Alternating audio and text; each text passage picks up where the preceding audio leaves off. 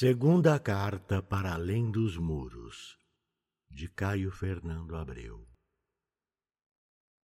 No caminho do inferno encontrei tantos anjos, bandos, revoadas, falanges, gordos querubins barrocos com as bundinhas de fora, serafins agudos de rosto pálido e asas de cetim, arcanjos severos, a espada em riste para enfrentar o mal, que no caminho do inferno encontrei naturalmente também demônios.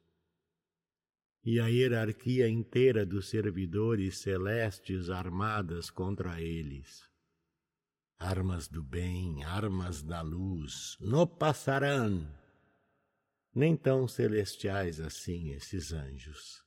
Os da manhã usam uniforme branco, máscara, toucas, luvas contra infecções e há também os que carregam vassouras, baldes com desinfetantes.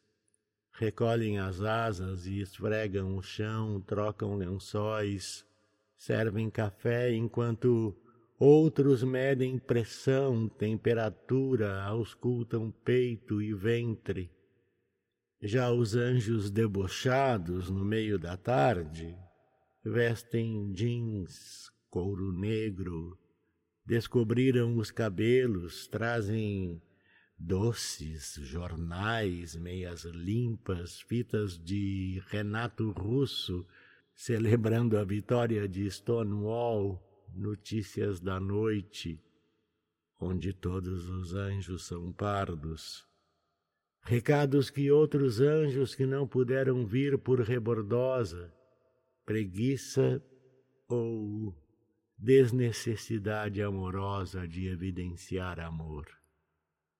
E quando sozinho, depois, tentando ver as púrpuras do crepúsculo além dos ciprestes do cemitério atrás dos muros, mas o ângulo não favorece e contemplo então a fúria dos viadutos e de qualquer maneira, feio ou belo, tudo se equivale em vida e movimento. Abro janelas para os anjos eletrônicos da noite chegam através de antenas, fones, pilhas, fios. Às vezes se parecem com Cláudia Abreu, as duas, minha brava irmã e a atriz do Gilberto Braga. Mas podem ter a voz caidaça de Billie Holiday, perdida numa FM, ou os vincos cada vez mais fundos do lado da boca amarga de José Maier. Homens, mulheres, você sabe. Anjos nunca tiveram sexo. E alguns trabalham na TV, cantam no rádio. Noite alta, meio farto de asas ruflando, liras, rendas e clarins, despenco no sono plástico de tubos enfiados em meu peito. E ainda assim, eles insistem chegados deste outro lado de todas as coisas. Reconheço um por um, contra o fundo blue de Derek Jarman, ao som de uma canção de Freddie Mercury, coreografados por Nureyev, identifico os passos bailarinos no de Paulo Yutaka, com Galícia Alex Vaulari espia rindo atrás da rainha do frango assado. E ah, como eu quero abraçar Vicente Pereira e outro santo daime com Strasser e mais uma viagem ao Rio com Nelson Pujol e Yamamoto.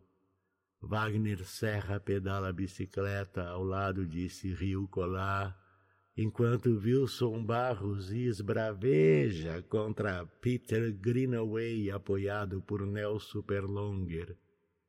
Ao som de Lori Finocchiaro, Hervé Guibert continua sua interminável carta para o amigo que não lhe salvou a vida.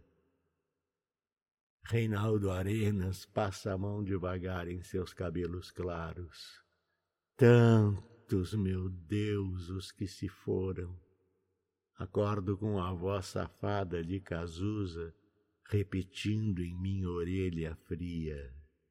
Quem tem um sonho não dança, meu amor. Eu desperto e digo sim, sim, sim. E tudo recomeça. Às vezes penso que todos eles parecem vindos das margens do rio na armada por onde andaram o menino cego cantor, a mulher mais feia da Índia e o monge endinheirado de Gita Meta. Às vezes penso que todos são cachorros com crachás nos dentes, patas dianteiras furadas por brasas de cigarro para dançar melhor, feito o conto que Lígia Fagundes Teles mandou e penso junto em relação aparente com o que vou dizendo. Sempre que vejo ou leio Lígia, fico estarrecido de beleza. Pois repito, aquilo que eu supunha fosse o caminho do inferno está juncado de anjos. Aquilo que suja treva parecia, guarda seu fio de luz nesse fio estreito, esticado, feito corda bamba, nos equilibramos todos. Sombrinha erguida bem alto, pé ante pé, bailarinos destemido do fim deste milênio pairando sobre o abismo. Lá embaixo, uma rede de asas ampara a nossa queda. Do narrador. Carlos Eduardo Valente é ator, diretor de teatro, dublador, narrador de audiobooks e também formado em psicologia. 65 anos de vida bem vivida e cheio de histórias para contar, mas prefere contar e interpretar as histórias dos outros. Até tenta escrever um pouco, mas não tem a disciplina necessária como tem nessas outras áreas citadas. Depois de morar 20 anos em Porto Alegre, Voltou a Pelotas, onde se formou em psicologia. Morou em São Paulo um bom tempo e agora mora em Florianópolis, para onde voltou depois de 13 anos longe da ilha. Sempre na batalha por novos desafios. Também brinca com fotografia e edição de vídeos, porque viver é bom demais. Contato carlão50 gmail.com